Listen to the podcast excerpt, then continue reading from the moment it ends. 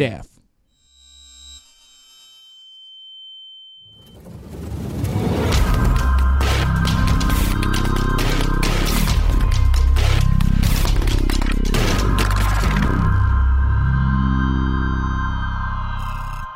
Eu sou Gisele Camargo e esse é o Anticast número 466. E que porra é essa de autonomia do Banco Central? Sério, gente, nesse momento, eu juro que até esse programa eu nem sabia o que significava autonomia do Banco Central. Confesso que entendi, defendo minha postura que é contra, mas não posso ensinar você sobre o tema, é muito difícil. Mas, gente, primeiro as primeiras coisas, né? Isso eu sei de cor.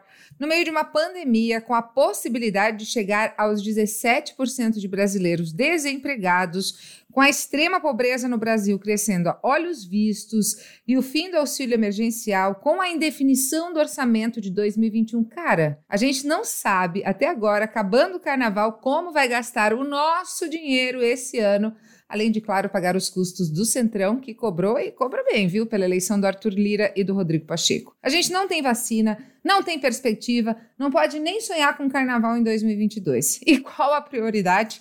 Além de armar a população, a porra da independência do Banco Central. Para começo de conversa, você sabe o que faz o Banco Central? Real oficial, bem certinho mesmo? E o que significa a independência do Banco Central? Primeiramente, dizer que o Banco Central não é independente é uma mentira, mentira. Banco Central é autônomo já. Sim, quem escolhe o presidente do Banco Central é o presidente do país o que não significa que o Banco Central vá acatar todas as decisões do governo.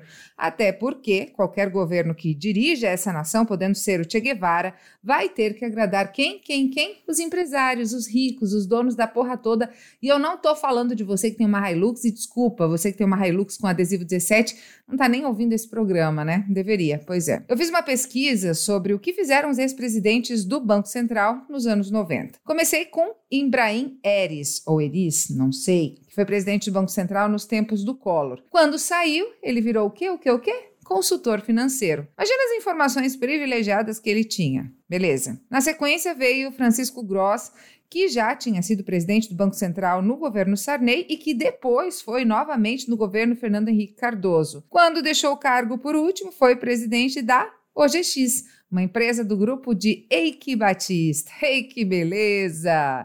Bom, vamos ao terceiro e olha, eu já estou ficando um pouco cansada. Gustavo Loyola Fonte queridinha de jornalistas até hoje, foi presidente do Banco Central no governo Itamar e voltou no governo Fernando Henrique Cardoso. Depois, bom, o que diz o Wikipedia? Abre aspas foi sócio e diretor da empresa MCM Consultores Associados de agosto de 1993 a maio de 1995, no intervalo entre os períodos em que ocupou a presidência do Banco Central. Atualmente, Gustavo Loyola é sócio-diretor da empresa de consultoria Tendências Consultoria Integrada. Eu fui atrás do regulamento do Banco Central, difícil para mim que sou de humanas, né? Mas a quarentena de um presidente do Banco Central ou seja, o período em que ele não pode assumir um cargo em uma empresa privada depois de deixar o cargo de presidente do Banco Central, é de seis meses. Ou seja, ilegais, ilegais, essas pessoas não estão. Ah, mas eles vão trabalhar com o quê depois de serem presidente do Banco Central, Gisele?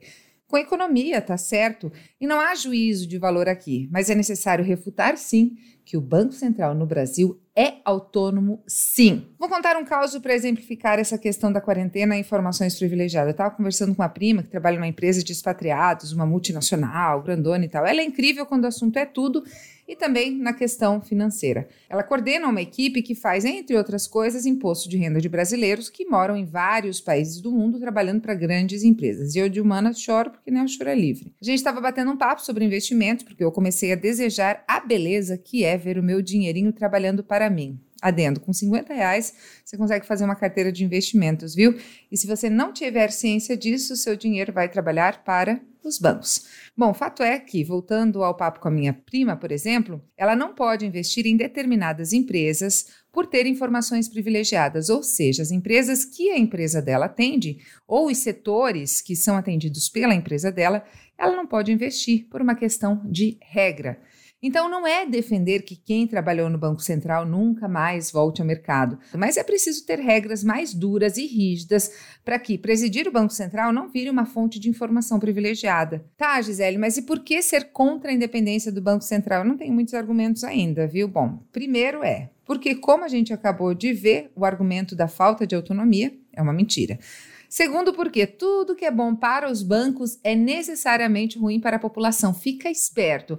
Ah, tal coisa é boa para o banco? Me fodi. Esse o pensamento tem que ser automático já. Se é bom para o banco, é ruim para a população. Terceiro, vindo desse governo, né, gente? A população aí pode comprar arma, mas não tem vacina é bom já ficar meio desconfiado com qualquer proposta. E para terminar, né, vale lembrar que quem é o entusiasta da independência do Banco Central é o Paulo Guedes. Ele mesmo chegou a falar que era um sonho sendo realizado. Pensa, ele mesmo que disse que quer vender o Brasil todinho. Então, gente, boa coisa isso não é.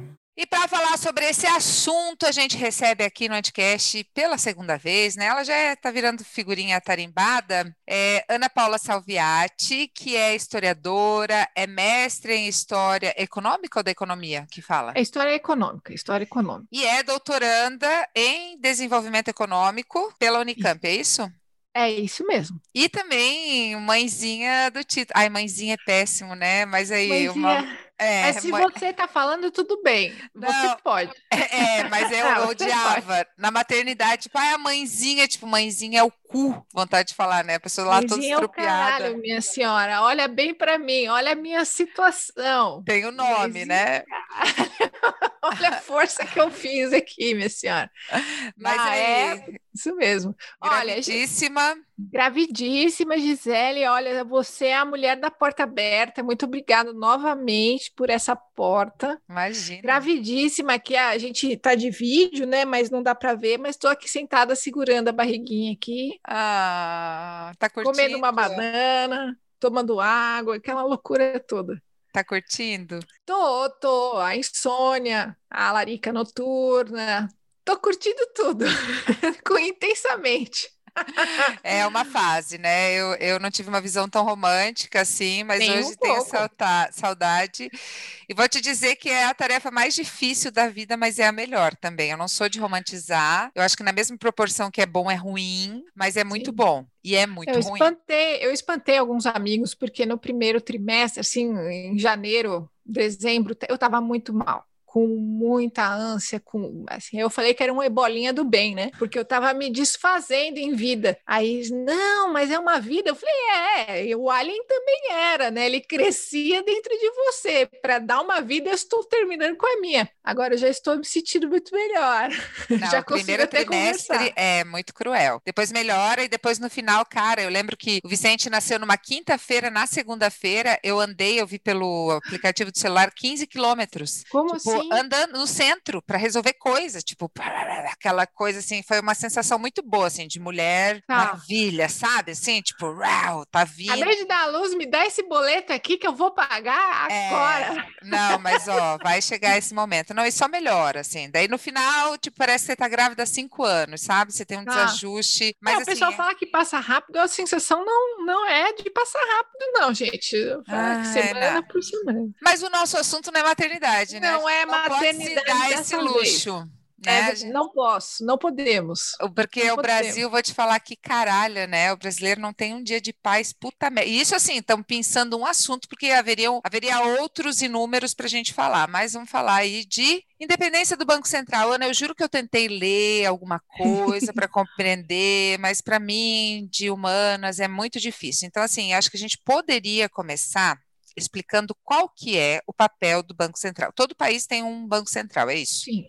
Sim, todo país tem um banco central. O nosso banco central mesmo, é, eu acho que assim, né? Vamos lá. A, o, a ditadura militar ela implementou uma série de, de ferramentas e instrumentos de política de, de economia federal né, que criou um, um, instrumental de dívida pública, de títulos públicos, o Banco Central como a gente conhece hoje, depois ele vai se recaracterizando diferente, mas para a gente ter uma noção de que a ditadura militar ela institui uma série de estruturas econômicas na esfera do poder executivo, poder execu é, federal. Então o Banco Central ele surge aí, talvez para o ouvinte entender por que, que o Delfim Neto é sempre uma figura que retorna né? Porque o Delfim estava no meio dessa, dessas inovações econômicas, né? O Banco Central, ele tem vários, ele já teve vários papéis diferentes, né? Mas na nossa economia atual, que eu chamo do plano real, né? No,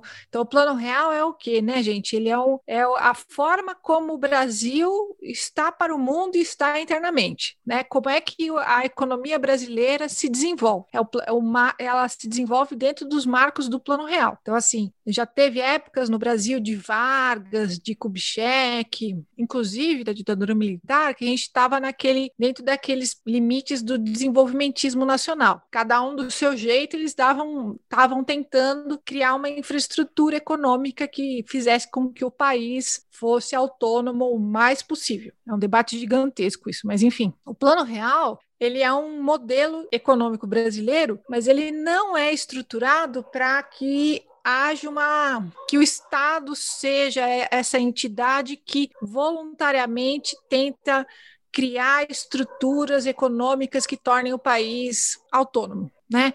Ou mais independente.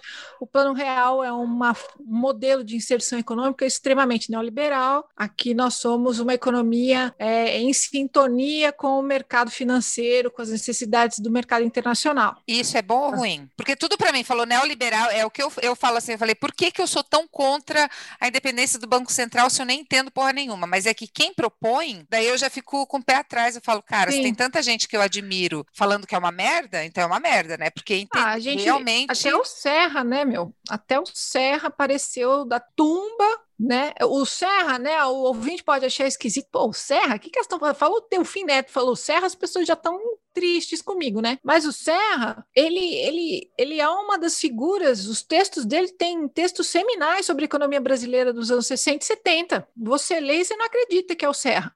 Eu acho que conforme eu for falando, Gigi, você vai juntando ré com aí. Você mesmo vai vai ver aonde essa barra funda vai. Então, assim, se antes a gente tinha ou teve algum propósito de industrialização brasileira, o plano real não.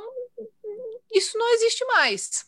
Então, a gente, desde os anos 80, já no começo dos anos 80, ou seja, já desde o final da, da ditadura militar, o Brasil vem descendo a ladeira da industrialização.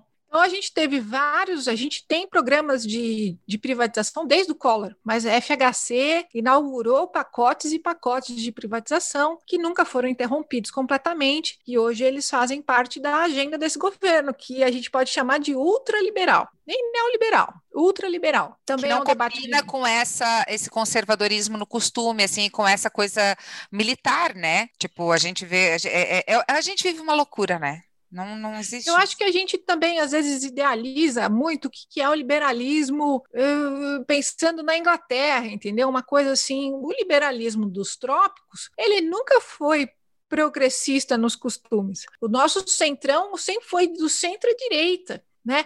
Ah, eu acho que assim, para quem está nos ouvindo, a Constituição, né, do, da nova república, ela traz muitas coisas ainda da ditadura militar. Os partidos do Centrão eram o grosso era a Arena, né, que é o PFL, que é o DEM. Pessoal né? do Foro de Teresina não chama de Centrão, chama de Arenão, justamente Arenão. por isso, né? Arenão.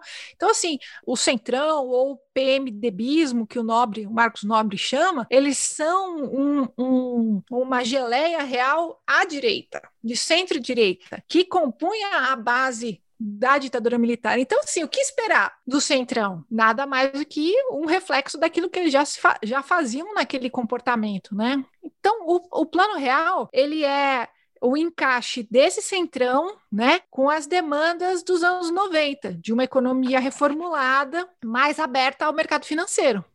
E o nosso papel já não seria mais de disputar a economia com exportações industriais. Né? A gente sempre faz esse debate em sala de aula das vantagens comparativas. Aqui nós temos muita terra para carpir, né? nós temos muitas belezas naturais, então isso aqui é lugar para ter turismo, é para vender soja, é para exportar madeira. Então, assim, tem todo um debate de onde isso nos leva como economia, né?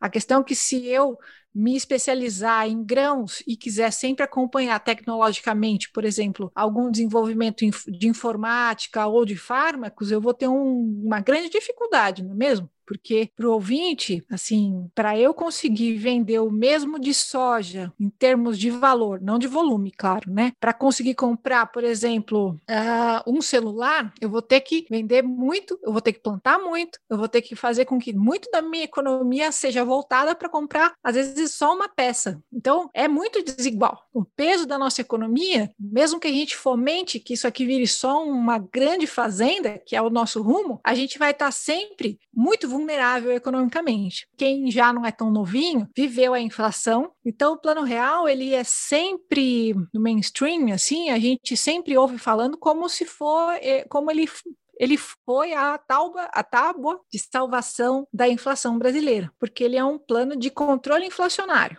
Até aí tudo bem? De estabilização inflacionária. Não, eu tô super acompanhando, pegando o movimento, assim, tá bem, bem, bem didático para mim, que sou, assim, realmente zero esquerda em questões hum. financeiras, assim.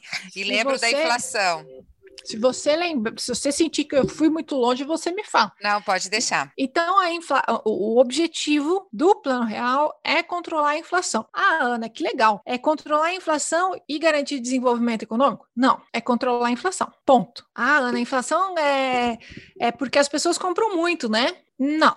Nós temos vários eventos que produzem inflação. E aí a gente começa. A gente teria como controlar a inflação sem o plano real? Porque eu lembro dessa loucura, assim. Eu lembro de ir no mercado e, tipo, no mercadinho e, tipo, mãe, não deu? Não pude trazer, sabe? E uma coisa que tinha comprado no dia anterior e tinha dado. O plano real é ele adota uma forma de controle inflacionário extremamente ortodoxa ortodoxa, monetarista, é como se a gente tivesse com uma unha encravada e cortasse o pé. Acho que uhum. a gente vai entendendo assim. Então, a inflação, quando o jornal fala, quando o Guedes vem e fala que o brasileiro está comendo muito, por isso que o arroz está caro, o que, que a gente está ouvindo? Que a inflação é decorrência do gasto, né? do consumo público. Só que a nossa inflação, e a gente pode olhar para um país com quase 20 milhões de brasileiros desempregados, hoje a nossa inflação está bem, é, bem esquisita, né? O, o, que eu quero chegar a dizer é que há um país que tem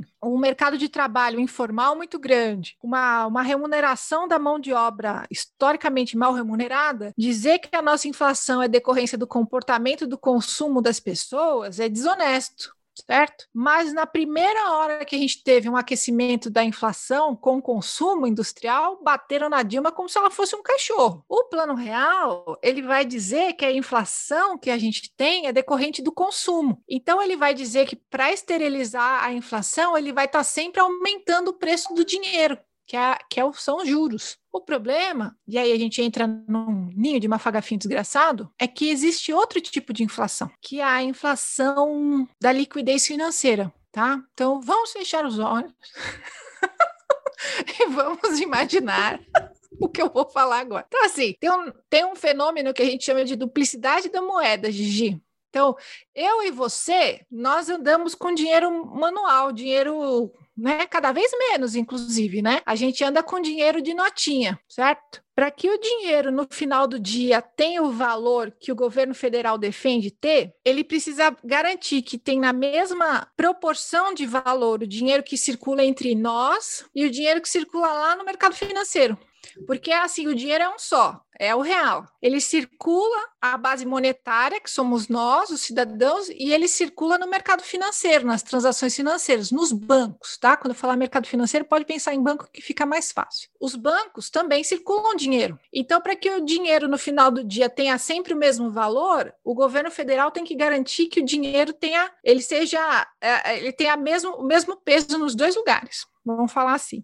E quem que faz isso? O Banco Central. Quem que garante que no final do dia ele vai ter o controle da base monetária em circulação tanto conosco quanto nos bancos, o Banco Central. Então, eu sei que eu falei muita coisa, mas o papel do Banco Central, numa frase só, é garantir o controle da liquidez, da liquidez, ou seja, da quantidade de dinheiro em circulação. Porque fazendo isso, para o plano real, você vai ter o controle da inflação. Eu sei que a gente está num assunto terrível e que você deve estar tá do outro lado chorando. Não, eu, eu, fiquei, eu só me perguntei, eu só me pergunto assim, tipo, como que o Banco Central faz esse Ótimo. controle? Qual que é o mecanismo? Como é que ele faz? Eu entendi essa coisa, tipo, é só um dinheiro, mas realmente, né? Tipo, é, por exemplo, é a questão dos impostos. Uma coisa, um dinheiro para uma pessoa que vai gastar todo o salário dela em comida e em aluguel é uma coisa. Agora, um salário, uma pessoa que vai gastar, não vai gastar da, da renda dela. Nem consegue. É, é, é, diferente, entendeu? Então, assim,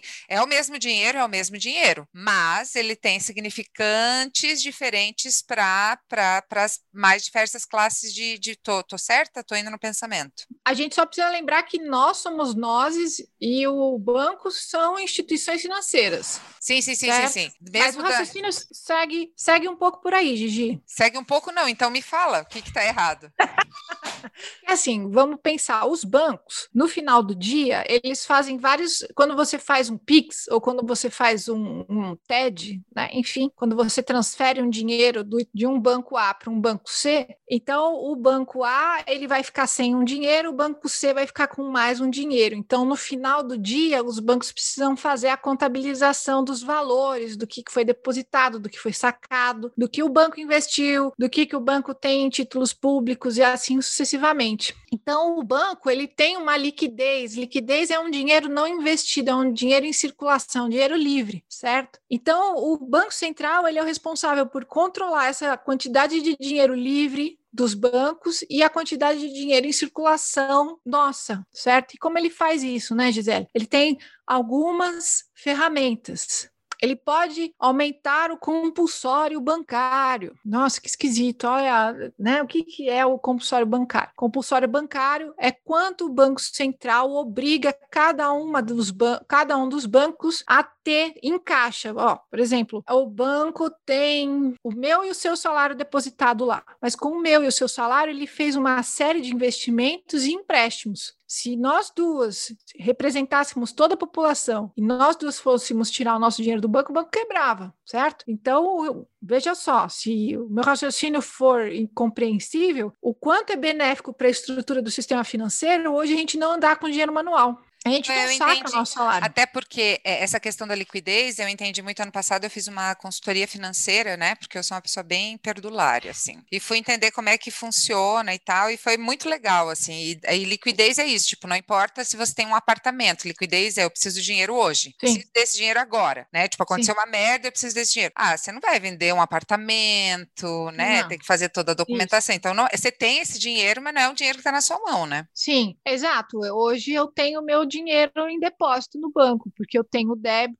tenho milhares de formas para pagar, posso apresentar, colocar meu dedo, posso colocar, aproximar o cartão, eu não preciso mais sacar. E se eu não preciso sacar, o, o banco tem esse dinheiro muito mais disponível do que tinha, por exemplo, há 20 anos atrás, gente. Então, assim, só para ver se eu entendi mesmo. O Banco Central faz esse papel de dizer para o banco assim: ó, você tem o salário da Ana e da Gisele, você, você investiu, mas e se elas quiserem esse dinheiro agora? Então, assim, não, o Banco Central ele, ele, ele não, não faz exatamente isso, Gigi. Ele tem que dizer para os bancos que do salário da Gisele e da Ana ele vai ficar com 20%. Ele vai ter que ficar com 20% no caixa. É como se fosse, eu vou falar um nome que bem, bem vocabulário financeiro, um hedge, é uma proteção. É uma proteção do Banco Central, que é o fiador do sistema financeiro e sistema monetário nacional, digamos assim, ele é um instrumento, né, que o fiador mesmo é o Estado. Então, ele é assim, ó, você vai ficar com pelo menos 20% de todos os seus ter os depósitos à vista aí. Já teve outras situações em outros lugares do mundo que os países estavam com menos de 5%, né? Tipo, jogando liquidez aí em circulação, uhum. né? Você vê como isso, isso oscila de situação e de país em país. Então, assim, para controlar a liquidez do sistema financeiro, e você deu um ótimo exemplo, né? Se você tem o seu dinheiro parado em um investimento, se você é um banco ou se você é uma empresa e você tem muito dinheiro investido numa obra, numa infraestrutura, numa indústria, no que for, você não tem a liquidez desse dinheiro, né, Gigi? Esse dinheiro não está líquido para você, mas ele está líquido se você deixar ele lá parado no investimento, não tá? Está rendendo, às vezes até mais do que numa obra ou numa indústria. Então, o que acontece? Por causa dessa duplicidade da moeda, ou seja, ela circula em lugares diferentes, o Banco Central ele tenta, com compulsório, reduzir a quantidade de dinheiro que o banco deixa em circulação e ele usa operações compromissadas, que agora a gente tem também chamado por depósitos voluntários, mas isso é outra história. Então, Ai, veja Calma. bem. Vamos a primeira, é, primeira palavra, a primeira, a primeira termo. Operações compromissadas. Tá. O que, que, é isso? O que, que, é isso? São títulos. O Banco Central, hoje em dia, ele não emite mais título do Tesouro. Eu sei que tá, é muita informação de Tesouro. Não, é, eu estou um pouco mais ligada no Tesouro, porque estou aí nessa pesquisa para investir e tal, mas assim, eu sei que o Banco Central não emite mais título. Exato, exatamente. Desde Mas quem emite esses títulos? Os títulos são sempre única e exclusivamente emitidos pelo Tesouro Nacional. Só que até 99, 2000 e pouco, o Banco Central emitia títulos do Tesouro. E isso foi corrigido. É uma festa da fruta. Então, o que, que o Tesouro faz? Ele emite títulos para o Banco Central utilizar, tá bom? Então, o que, que raio são operações compromissadas? São títulos com compromisso de recompra. Fechamos os olhinhos. O Banco Central usa títulos do Tesouro, títulos ordinários, com responsabilidade com direito de recompra. Então, se ele vender, ele tem que recomprar. Então vamos lá. Se liquidez fosse um aquário cheio d'água e o Banco Central precisa enxugar a liquidez da base financeira, em circulação financeira, é como se ele pegasse uma esponja e sugasse essa água e jogasse fora, certo? O problema é que esse exemplo não nos funciona. Primeiro que ele não joga fora essa água que ele, ele joga depois, né? Essa água vai para despesa depois, mas tudo bem. Esse título, ele enxuga a água da circulação financeira dos bancos. E como é que ele faz isso? Bom, a senhora é o Bamerinho Bamerindos, certo? Vamos falar de bancos pré-históricos. O Bamerindos tem uma quantidade muito grande de liquidez e o Banco Central ele precisa enxugar a liquidez, porque ele precisa controlar a inflação. Então ele vai comprar, ele vai comprar o seu dinheiro para você tirar ele de circulação, Gigi. Ele vai fazer isso como? Ele vai vender um título público para você que ele vai te garantir que ele vai recomprar mais tarde. Então ele troca o dinheiro por um título que ele garante que vai comprar depois para você, de você. Eu sei que é uma loucura, eu sei que é uma coisa completamente paranoica. Não, mas ficou super claro, ficou super claro. Então, operações compromissadas são operações com compromisso de recompra. Então, para o Bamerindos não ter mais liquidação, liquidez em circulação, o Banco Central vai lá e troca a liquidez os papéis, digamos assim, para ficar mais claro, mais fácil de compreensão, por títulos. Títulos remunerados pela Selic. Gigi, se a gente está até aqui entendendo, é um baita negócio, hein? Só quero dar um parênteses aqui. Eu quero dizer para o ouvinte do Anticast que, por favor, ele colabore com o Anticast, porque ó, são 8 e 14 de uma sexta-feira, véspera de carnaval. Eu tô aqui, se tipo, fosse um meme, tipo, era a minha cabeça fervendo, mas eu entendi até aqui. Não, estamos ocupando tempo tempo da Ana Paula, que está com toda a boa vontade de explicar de um jeito super compreensível, porque, gente, economia é uma coisa muito difícil. Mas tá, não, eu entendi até aqui, ok, já entendi. Colabore com o podcast, colabore porque ninguém trabalha de graça. Por favor, seja patrão aqui dessa bagaça. Exatamente. Mas continuemos. Esses então, títulos assim, são regidos pela Selic. Sim, ele paga pela Selic, certo? Ah, mas Ana Paula, você pode depois vender esse título que o Banco Central te vendeu, né? Porque, veja, veja, o ouvinte tem que fechar os olhos, pôr a mão na frente do rosto e falar: meu Deus, que porra ela está falando, entendeu? O, o, o, mercado financeiro ou as instituições financeiras, a gente tem o mercado primário e o mercado secundário. O mercado primário é banco, banco central bancos comerciais, Banco Central. E alguns bancos de investimento, fundos também. O mercado secundário é o Big Hub, é o, é o bichão. Todas as operações do mercado secundário ou mercado sombra são lastreadas nesse mercado primário. Então, quando o Banco Central compra sua liquidez e te dá um título que ele te garante que ele vai comprar, eu, por minha vez, eu revendo ele lá para um terceiro. Posso revender? Claro que posso. É meu, é meu. E aí o mercado secundário é que dá o preço. Pá, pá, pá, pá, pá, pá. A questão é, a garantia que a gente tem é que esse título que o Banco Central emitiu, ele vai comprar de volta pela Selic. Então a gente chama isso de uma operação de overnighting. Overnighting para os jovens é uma operação que se dá a noite inteira ela é corrigida e aconteceu muito nos anos 80, também ligado a um evento, é um fenômeno sempre ligado à inflação. Então, Gigi, se o ouvinte ainda estiver conosco e não estiver chorando, né, já deu para entender que o simples ato de manter a liquidez no nosso país é muita grana. O simples fato de ficar parado, se você for um banco, te, te remunera pela Selic, Gigi. O Banco Central, ele é responsável por praticar a política monetária. Quem designa a política monetária é o Comitê Monetário Nacional e o Copom, né? O Copom é o Comitê de Política Monetária. Então, o Banco Central é o que põe a mão para funcionar. Todas essas estruturas que eu citei, BC, Banco Central, Copom, CMN, que é o Conselho Monetário Nacional, eles estão, né? Você faz um guarda-chuva e o guarda-chuva é o plano real, eles estão embaixo. Então, eles funcionam conforme o plano real entende que você primeiro identifica a inflação como uma inflação que você tem que controlar sempre a liquidez. Você tem que sempre controlar a liquidez, como se a nossa inflação ela fosse uma decorrência, ela existisse porque as pessoas consomem demais. Eu já, já expliquei aqui com, com essa coisa exótica que acontece que os bancos não precisam consumir demais, eles simplesmente podem ficar parados, Gigi. Eles não precisam fazer nada. E é muita grana que eles ganham com isso, Gigi. E no, em cima do nosso dinheiro que não está ganhando na mesma proporção, né? Nunca, nunca é na mesma proporção.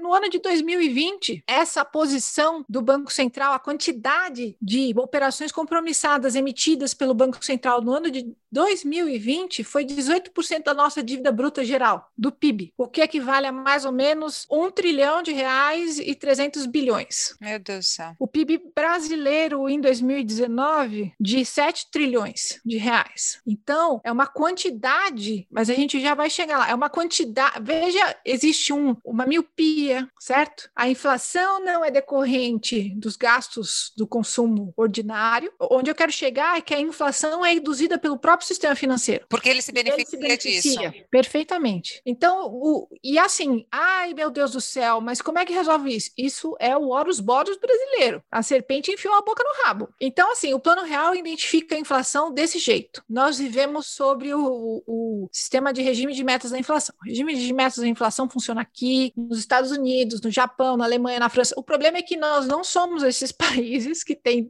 juros negativos. Nossos juros são historicamente muito altos. Então, o benefício que o sistema financeiro, não é só o brasileiro, o sistema financeiro é internacional, retira do Brasil, ó, é muito alto. Então, eles são toda a liquidez do mercado internacional para aqui. Como? Não Como entendi.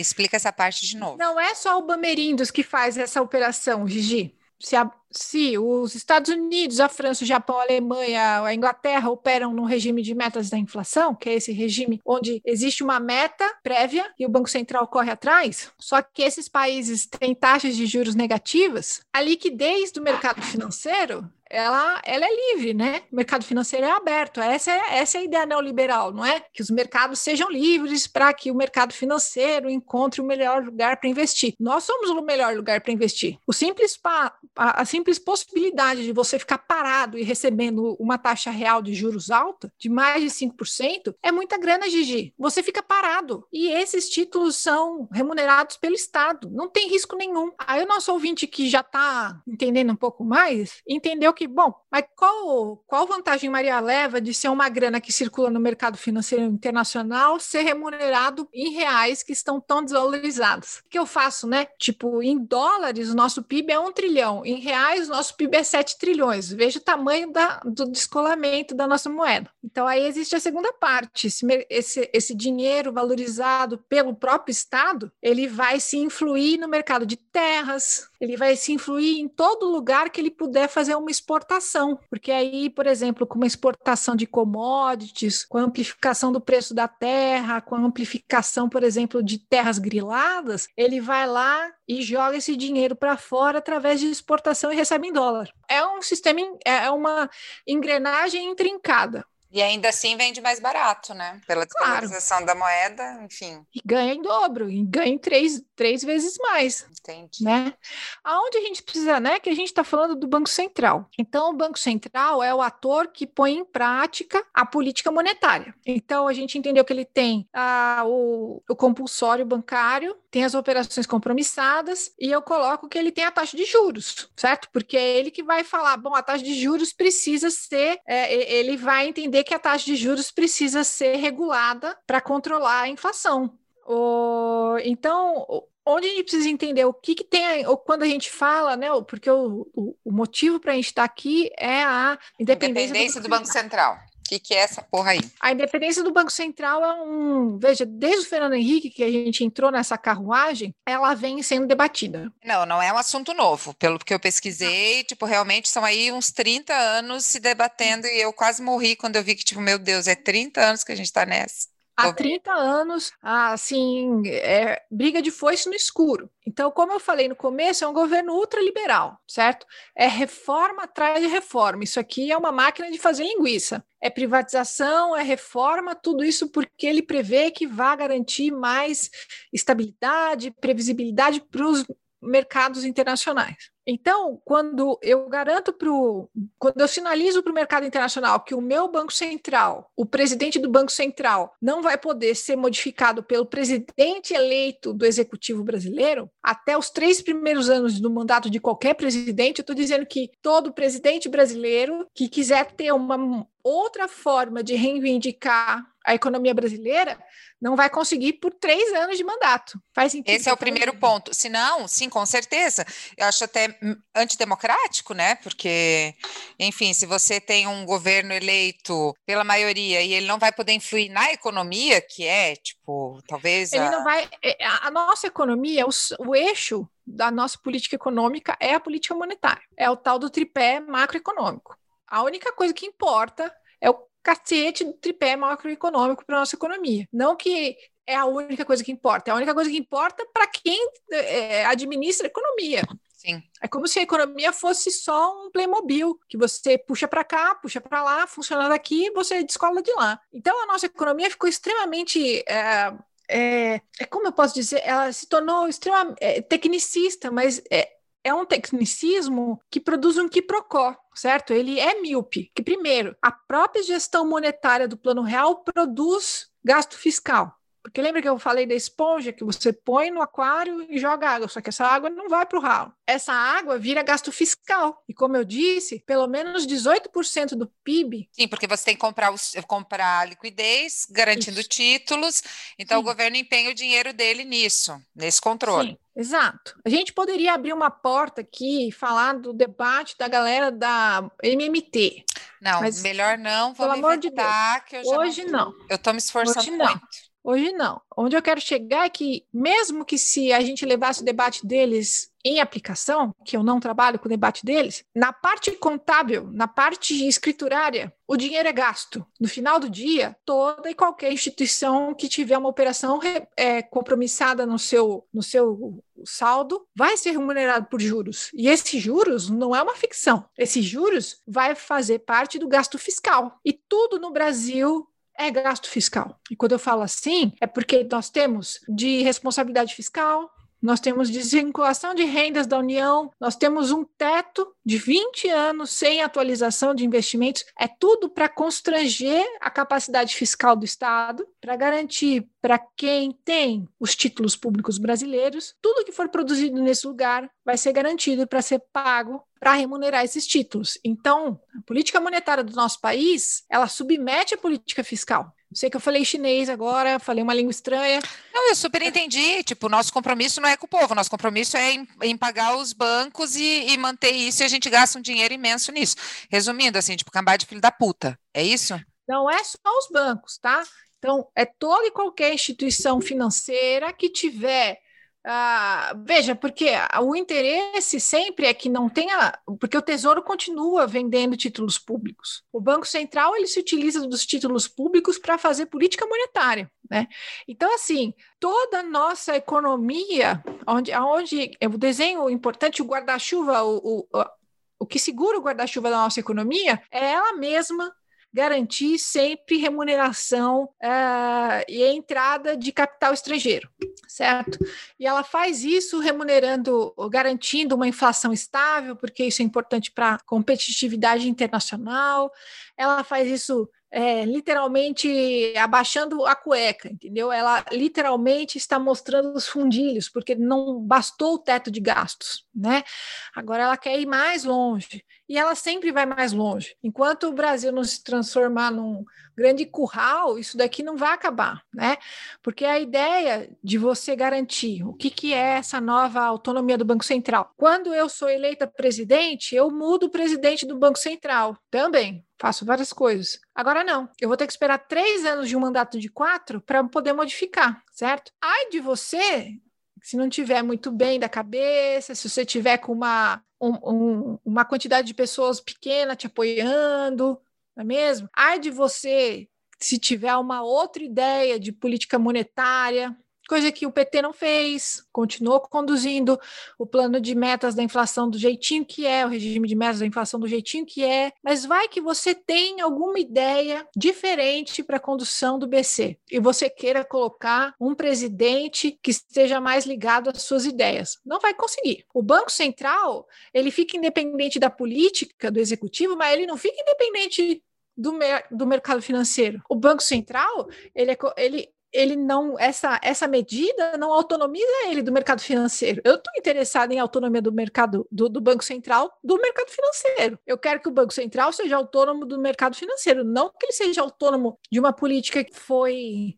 eleita presidente, né? Por, essa, essa é uma das mudanças na independência do Banco Central, ou seja, o presidente não, pode, não vai ter interferência, né? Tipo, quem chegou vai, é isso que está aí. Se eu quiser continuar na mesma política, se eu quiser mudar alguma coisa, não vai rolar. O que mudaria mais? O que vai mudar, né? Porque eles vão aprovar a PL 19, né? Não, não adianta, a gente não vai conseguir. Não, quando, quando a gente diz que. É, eu estava assistindo o Jornal da Globo a, do Globo News esse dia e essa, ah, eu, a jornalista os jornais compraram completamente, né? Não, assim, que vai ajudar porque o dinheiro vai ficar, né? Que o, o, o âncora perguntava para analista de economia o que, que ia ser bom para o brasileiro, né? Porque lembraram que são pessoas que assistem. Ah, o dinheiro vai ajudar o dinheiro ficar mais barato. Não vai. Aí eu comecei a twittar que é uma mentira, que é uma mentira. Não, não, não, não existe nenhuma correlação entre dinheiro caro e dinheiro mais barato, a independência do Banco Central. Porque a manutenção da taxa de juros real alta no Brasil não tem nada a ver com a estabilidade ou a independência do Banco Central. Tem a ver com o nosso modelo de gestão da inflação, que o Banco Central faz parte. Se a nossa inflação é controlada sempre a juros altos, não é porque o Banco Central não transmite ao mercado segurança e estabilidade. É porque a nossa economia ela é desenhada para atrair capitais com juros altos. Ela é desenhada, eu vou mais longe. Né? Às vezes aparece alguém me perguntando quando o país vai voltar a crescer. Não é o propósito da nossa política econômica o nosso propósito não é ter uma economia punjante de crescimento econômico com criação de empregos. O propósito do desenho do plano real, como ele é gerido hoje, e o objetivo dele é baratear custo de mão de obra, é tornar você o Uber da sua categoria, certo? Lembrando que há 10 anos atrás a gente via a gente fazendo troço do, do salário do chinês, 100 dólares mensais. Nós já recebemos menos do que um chinês. Nós já recebemos menos do que 100 dólares mensais, o trabalhador brasileiro. Então, é mão de obra barata, certo? Mercado aberto para investimento externo, terceirização de todos os ramos, ampliação da desindustrialização e agroexportação. Vender a Amazônia para plantar soja. Esse, esse é o sentido da nossa economia. Então, se um presidente entender que a coisa não deva andar tão nesse sentido, eu falei então, não em outro sentido. Ele já vai ser prejudicado. Se ele entender que o Banco Central, ele, por exemplo, precisa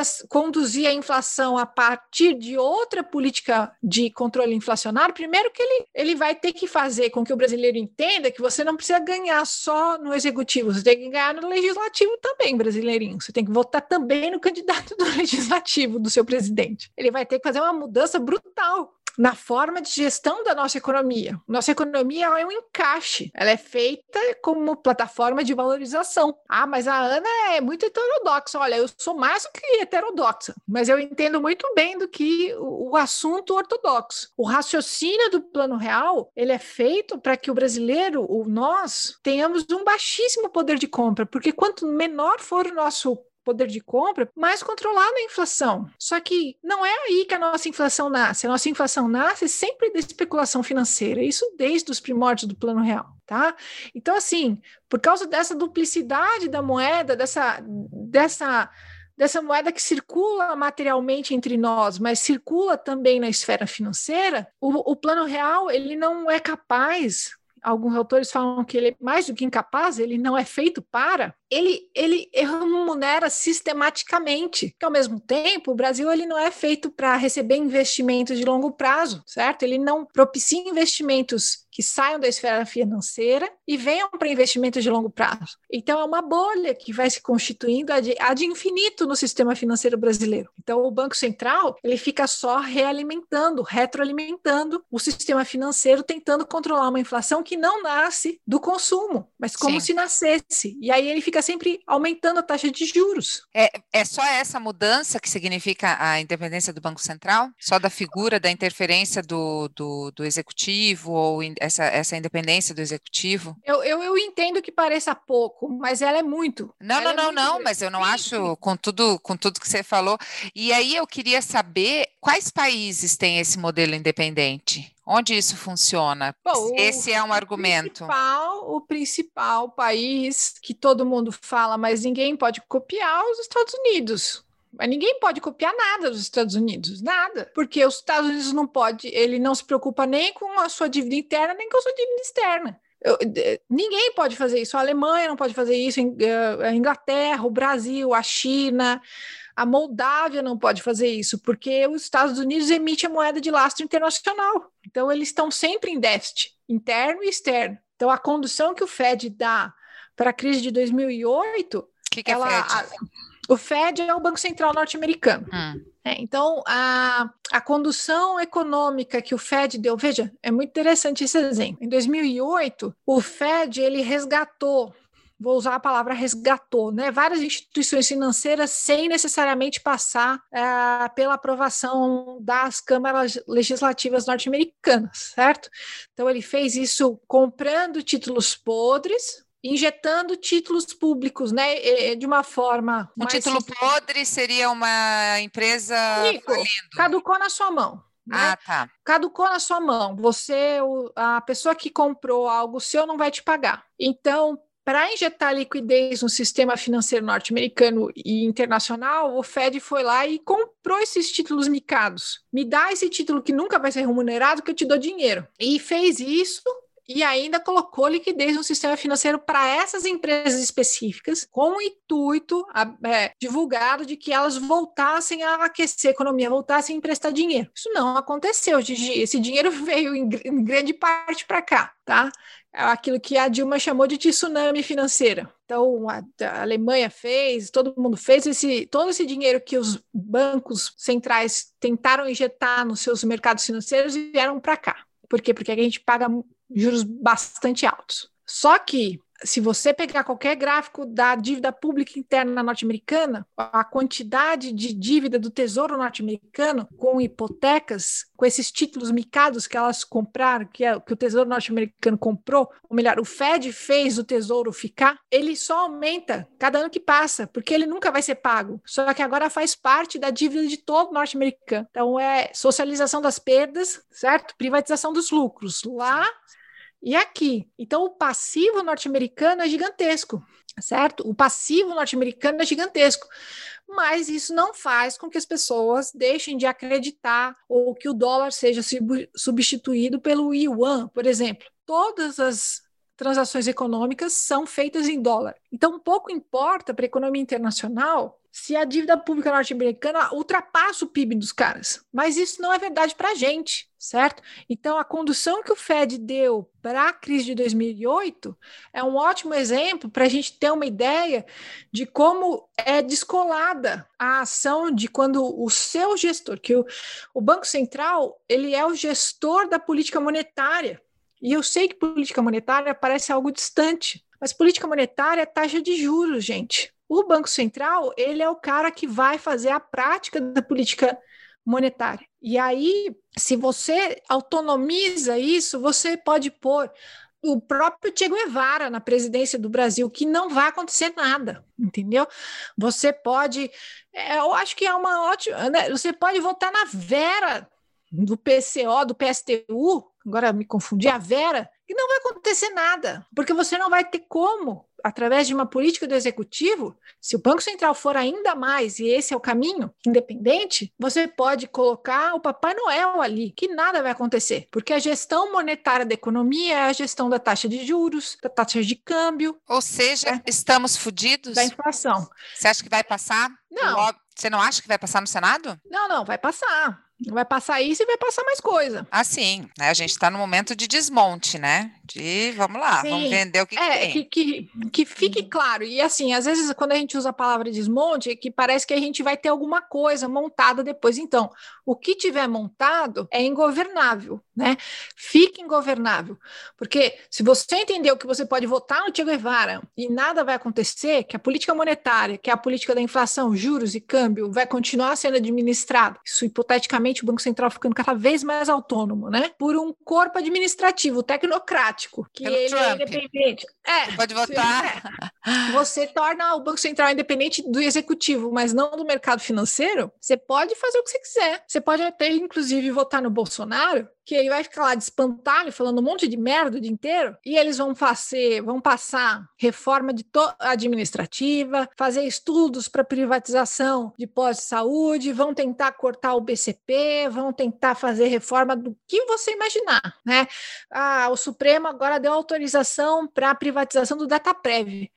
Você fala, nossa senhora, como assim? Dataprev é a base de dados de todo brasileiro. Então, assim, eu acho que a minha função, por mais que a gente tente falar de uma coisa muito abstrata e difícil, que é o funcionamento do Banco Central, é dar nome aos bois, que é óbvio e ululante que a gente precisa controlar a inflação do país porque a inflação é um problema estrutural de todo país latino-americano e de todo país pobre, mas principalmente do Brasil, que não é nem desenvolvido e nem um pouco desenvolvido. Nós somos um país rico que não distribui renda nenhuma, nós somos um país estruturalmente todo cagado. Então, falar de inflação é muito importante para o nosso país. E copiar métodos de controle inflacionário de outros países não funciona. Né? A forma como os Estados Unidos controlam a economia deles não é modelo para ninguém. Né? E... Tem, algum, tem algum país mais que tem essa independência do Banco Central? Algum país que se pareça mais com a gente, mais pobre? Você sabe que eu não consegui, eu não, por, por, incompetência, por limitação minha mesma.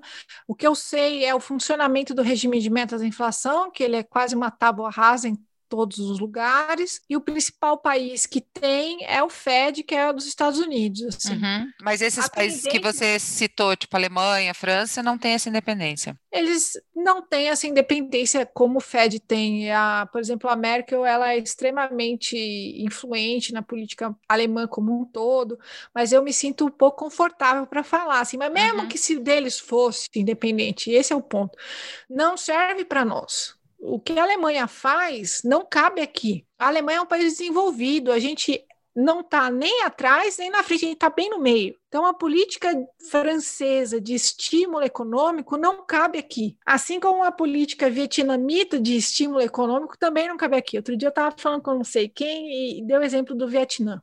Então, não funciona aqui porque a nossa economia é a oitava, décima economia do mundo. A do Vietnã não está nem entre as 100 primeiras, velho. O que é, eu acho que assim, o brasileiro não enxerga o próprio país. Nós somos uma economia riquíssima que não distribui absolutamente renda. E a inflação é um dos mecanismos de mais, de, é, é, de mais distorção de renda. Então, assim, o plano real é montado para controlar a inflação, para inglês ver. Porque ele faz isso deixando sempre o valor das coisas muito caro para a gente ter acesso, porque os juros é muito caro, os juros são muito altos, e ele faz um controle inflacionário que só funciona na cabeça dele, porque ele faz um controle inflacionário direto com o sistema financeiro certo? Então, assim, ah, mas a inflação é baixa. É, mas você tem dinheiro para comprar alguma coisa? Tu não tem, tu não tem emprego, certo? Tu aceita qualquer emprego, tu aceita ser Uber da tua categoria porque tu não tem trabalho. Então, assim, ah, mas olha que legal, é que legal. Então, assim, existem muitas formas de conduzir a economia de um país, e essa é a forma mais deletéria. Porque nós somos um país que temos questões crônicas. Nós temos 20 milhões de desempregados, mais aqueles que já não conseguem mais encontrar emprego. Isso gira em mais ou menos 40 milhões. Aí nós temos mais ou menos 25 milhões de brasileiros que são arrimos de família porque eles recebem o BCP e a aposentadoria. O BCP é, é prestação uhum. de né, continuado, que é basicamente um salário mínimo se você for completamente miserável e chegou aos 60 anos de idade. Então vamos lá, 40 milhões mais 25 milhões, certo? Então nós temos pelo menos 65 milhões de brasileiros que se não for, né, 65 milhões de brasileiros que estão sempre numa situação muito depauperada. 25 milhões desses brasileiros são arrimos de família, e eu garanto que se desses 40 milhões que estão completamente desassistidos, muitos estão impactando ainda mais o orçamento dessa única pessoa aposentada dentro da família. Então, a gente está falando de um universo de 65 milhões de brasileiros extremamente debilitado, certo? E é essa massa gigante de gente, e, e nós nos incluímos nisso, que é afetada diretamente por uma condução econômica da, da, da política e da economia brasileira que não tem um horizonte de nos beneficiar com qualidade de emprego, com qualidade de salário. Ou, por exemplo, faz dois anos que o Bolsonaro não dá aumento real acima do que é permitido, né? Porque o, Sena, o, o legislativo apresenta o quanto ele pode dar de aumento real né, aumento real ou simplesmente a correção pela inflação. Ele nem sequer faz isso. Então, o nosso poder de compra vai diminuindo ano por ano. Eu não sei se você tem feito mercado, né? Mas assim, esses ah, dias, esses dias eu estava deprimida, assim, eu tenho feito algum, tenho meditado, tenho corrido, então eu tenho tentado muito estar presente e consciente. Deu, cara, mas por que, que eu estou deprimida? Por que, que eu tô. Cara, eu tinha feito mercado. Sabe assim, tipo, a gente mudou hábitos de consumo e a gente tem uma vida confortável, sabe? Óbvio, a gente não faz, não tá ali, tipo, no 1%, não, não tá nessa galera. Não. Mas a gente tem uma vida muito confortável. E teve uma mudança de hábitos de consumo. Nada que impacte, nada que, né? Mas assim, cara, é, tipo, meu Deus, é surreal, é surreal. Na letra fria da Constituição, o salário mínimo ele deve garantir o sustento do arrimo da família, a mulher e filhos, dois filhos. Então, o DIEESE faz a contabilidade regional de cada estado quanto deveria ser. Ele, o salário mínimo real, que é aquele que consolidado na lei, daquilo que deveria ser, ele gira em torno de 4 a 5 mil reais. Então, você brasileiro que recebe mais ou menos nessa faixa, você entende da, da, da letra fria para trás que você é classe média. Só que não você recebe um salário mínimo certo? A vida confortável que a gente ganha é essa. Né, é, assim, eu nunca viajei para fora do país, mas meu companheiro já viajou. E ele conta coisas que eu me sinto assim, quase um, um hipopótamo. Como é o padrão de vida médio de um, de um cidadão inglês? Você fala, nossa, mas isso é classe média, média, média alta do brasileiro. Não, mas ali é média, média, média baixa. Né? Então, para a gente entender. É o inglês a, mediano, né? É o inglês médio, é o nosso Uh! Então, aqui, todo mundo que recebe menos de 5 mil, na Inglaterra já estaria recebendo, ou na Alemanha, ou na França, uma série de pacotes, né, de, de, de, bolsa, a bolsa Kinder, e é bolsa até 22 anos, e é bolsa para estudar, e é bolsa para comer. Nos Estados Unidos você também tem tickets de alimentação para a população mais pobre. A gente não tem nada. A gente não tem nada. Os caras estão batendo a cabeça para pagar 250 reais de auxílio. É, mas venderam ou compraram a, a, eleição do Lira e do cara do Senado por 3 bilhões de reais. Isso vai dar uma treta tão grande que, olha, não É que a gente ver. não compra, né, o Centrão, a gente aluga, né? Sim, não, o Bolsonaro tá na mão do Centrão. Ah, é. não, agora é dedo no cu e gritaria, é, gritaria putaria, né, Gigi? Com Bem português feito. mais castiço postiço, né? Sim, a gente vai se fuder, mas ele vai também, né? Ele achou que se livrou ele do vai. impeachment. Ele vai, não, ele vai. Né? Agora, assim, para as pessoas, né, que eu sempre dou aula, aí as, os alunos ficam com essa cara que você tá, né? Muito deprimidos. Aí eu falo, então, depressão é a sensação de que não tem nada para fazer, nada que você vai fazer, ou que tudo vai piorar. Então, veja, não é que as coisas vão piorar, as coisas já estão ruins. Hoje, para a gente estar tá aqui, faz 30 anos que a gente está descendo essa ladeira. Não foi porque aconteceu um impeachment em 2015. Essa ladeira vem, vem sendo descida há uns 30 anos.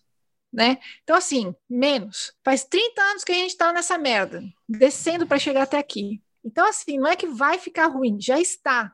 Mas se a gente tem consciência, né, porque o debate econômico não existe, né, Gigi? Debate no sentido o que é o Banco Central. Eu sei que o nosso ouvinte deve estar em posição fetal, porque eu falei um monte de coisa muito difícil. Para mim, muito difícil, e eu sou uma pessoa que estou sempre estudando, e estou sempre me. Né, esses dias eu vi alguém falando: ah, enquanto você assiste o BBB, eles estão vendendo o Banco do ah, Brasil. Deus. Daí o cara escreveu: eu vou assistir um filme iraniano para ver se eles param. Tipo assim, não, não existe essa, essa comparação, né? E eu estou sempre não. me informando, e muito. Daí eu até pensei, eu falei, cara, eu vou dar uma estudada para conversar com a Ana, para, né, postar em uma banca. Daí eu falei, cara, a minha melhor função vai ser, tipo, me faça entender, porque é Mas é realmente é muito difícil. Eu li aqui textos do Nelson Barbosa, de outras pessoas, aqui até para ver se como é que estava o nível do debate. O nível do debate, mesmo para quem acha que é pouca coisa, essa mudança, também fala que o mercado não tem independência do mercado do Banco Central.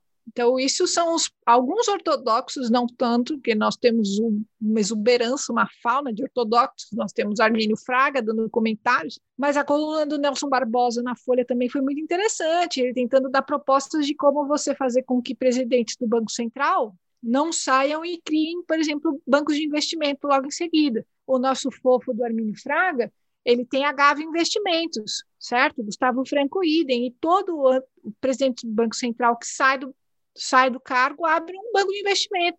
Imagina o nível, o tipo de informação privilegiadíssima que você não tem antes e depois, sabe? Então, existem, existem coisas que podem ser feitas, mas a pri principal e a primeira delas é recuperar a condição de entender o debate porque o plano real ele é uma pedra que ninguém toca. Só que a gente não, ele, o plano real ele não é o câmbio diferente, ele não é do cruzeiro para o real. O plano real ele, ele não é só isso, ele é um modelo econômico. Ele é uma forma de condução brasileira que você pode votar no Lula, tu pode ressuscitar o Brizola, que se eles che não terem, você pode pôr o Che Guevara lá, você pode pôr o Marechal Tito ali, que nada vai acontecer. Então, assim, isso faz com que a gente tenha mais condições de pautar debate, e entender o que está acontecendo.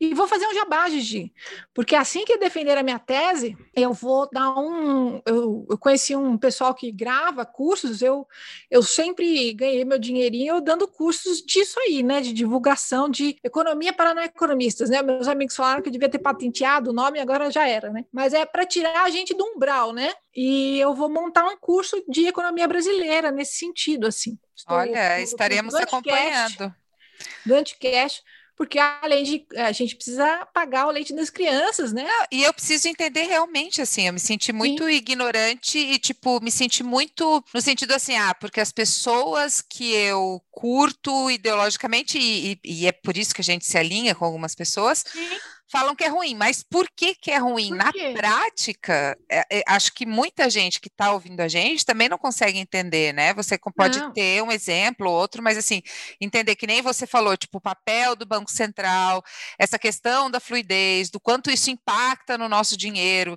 né? Daí a gente não tem 250 reais para dar para um miserável, sabe? Que Tipo, não tem nem. Se comia vina, é, salsicha, vina a gente chama aqui em Curitiba, não tem mais nem dinheiro para comer isso, assim, tipo.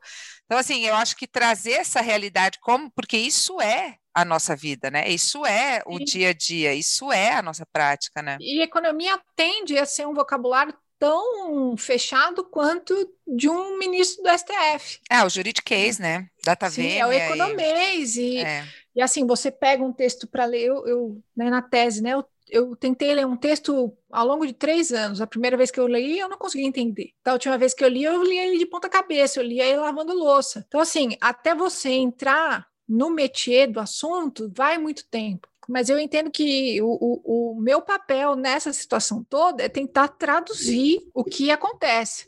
Então, assim, se a gente, se eu viesse aqui e desse um, um zap para você, falasse a diferença é o presidente eleito pelo país só vai poder mudar o, o presidente do Banco Central no terceiro ano de mandato. É isso que muda, é isso que está lá. É só isso que muda. Né? A questão é que um economista, um economista mais chão, um economista que trabalha com coisas comezinhas, ele vai falar isso. Mas um economista que trabalha com estruturas, que trabalha com política monetária ou com economia política, ele fala: olha, o buraco é mais fundo. Né? O que, que significa um presidente eleito não poder modificar o presidente do Banco Central, mas eu vou, vou além. O que significa um presidente eleito não conseguir modificar o, a forma como o país faz a gestão da sua economia? Porque o Banco Central, como eu disse, ele é o, é o, é o office boy. Né? O que, que significa um, um, um, país não poder modificar a sua, não poder disputar uma outra forma econômica? Né? A gente não, não consegue disputar. Acho que deu para entender. Eu, Óbvio que fazendo o seu curso vai ser muito mais claro. Nos avise que a gente volta a falar disso, sobre a importância, a gente já deixa marcado aí um, um eu sei que parece um jabá tênis Rafarino. Imagina! Mas não, não é também, mas assim, é uma forma assim, imagina, é, são anos sem ter com quem conversar, porque ninguém entende que, que, que você estuda. É que eu me sinto estudando uma estrela, uma estrela no universo paralelo, assim. Sim. Então, assim, até para é, divulgação, me vejo como uma divulgadora científica mesmo. Sim. nesse sentido. Uma cientista. Vamos lá, o que, que você tem feito? Eu comecei essa série no, no último Anticast. O que, que você tem feito para sobreviver ao Brasil de 2021? O que, que te dá prazer? Olha, eu tenho sempre comido uma coisinha gostosa, dormido bastante, mas isso são, são demandas de Tito. Eu tava, eu tava assim, eu, eu brinco com o pessoal que eu faço parte do elenco de comentaristas do Chico Barney Urgente, né? Do CBU, aquele canal dele no YouTube completamente várzea, né? E comentando assuntos completamente bizarros, né? Incluindo o Big Brother, né? Quem, Mas quem que é essa torcida? Ah, para o Gil do Vigor, né? Ai, meu Deus, tem... maravilhoso. Quero Gil do Vigor, ele, me, ele me, me, ele, ele, como é que a gente fala? Ele sou eu, ele é todos nós pesquisadores, ainda mais de economia, e ele é de desenvolvimento econômico, sem bolsa. Que eu penso assim, só um doutorando de economia para entender que isso aqui tá. Como é que ele fala?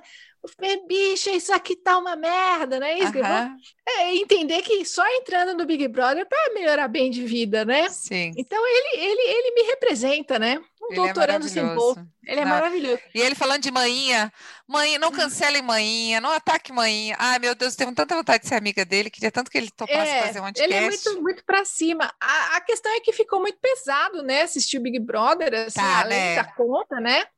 Então, a minha distração mesmo tem, tem sido, às vezes, assistir uma, uma série, fazer alguma coisinha assim, um pouquinho em casa, mas, assim, sempre pensando que é um dia atrás do após o outro, né? Não, não, não, a gente não pode cair nesse, nesse marasmo, não.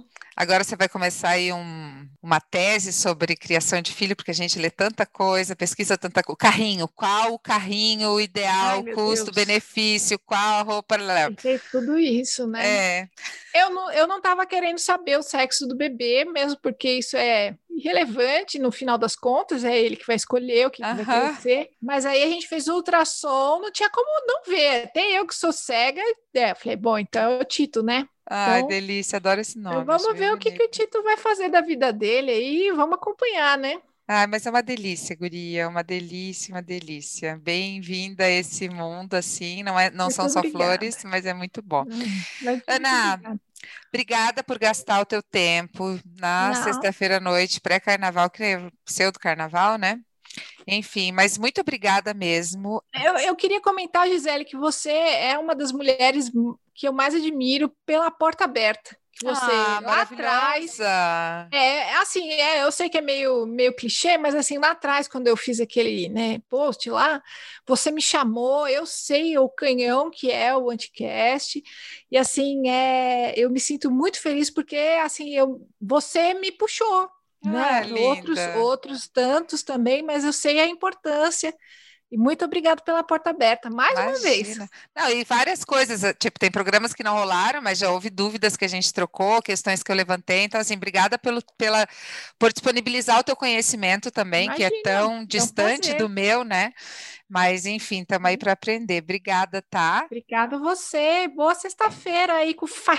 faxina. Faxina. Um Ó, ela e meu marido trocaram uma ideia antes de começar o programa, que a gente teve uma treta bom. com o computador.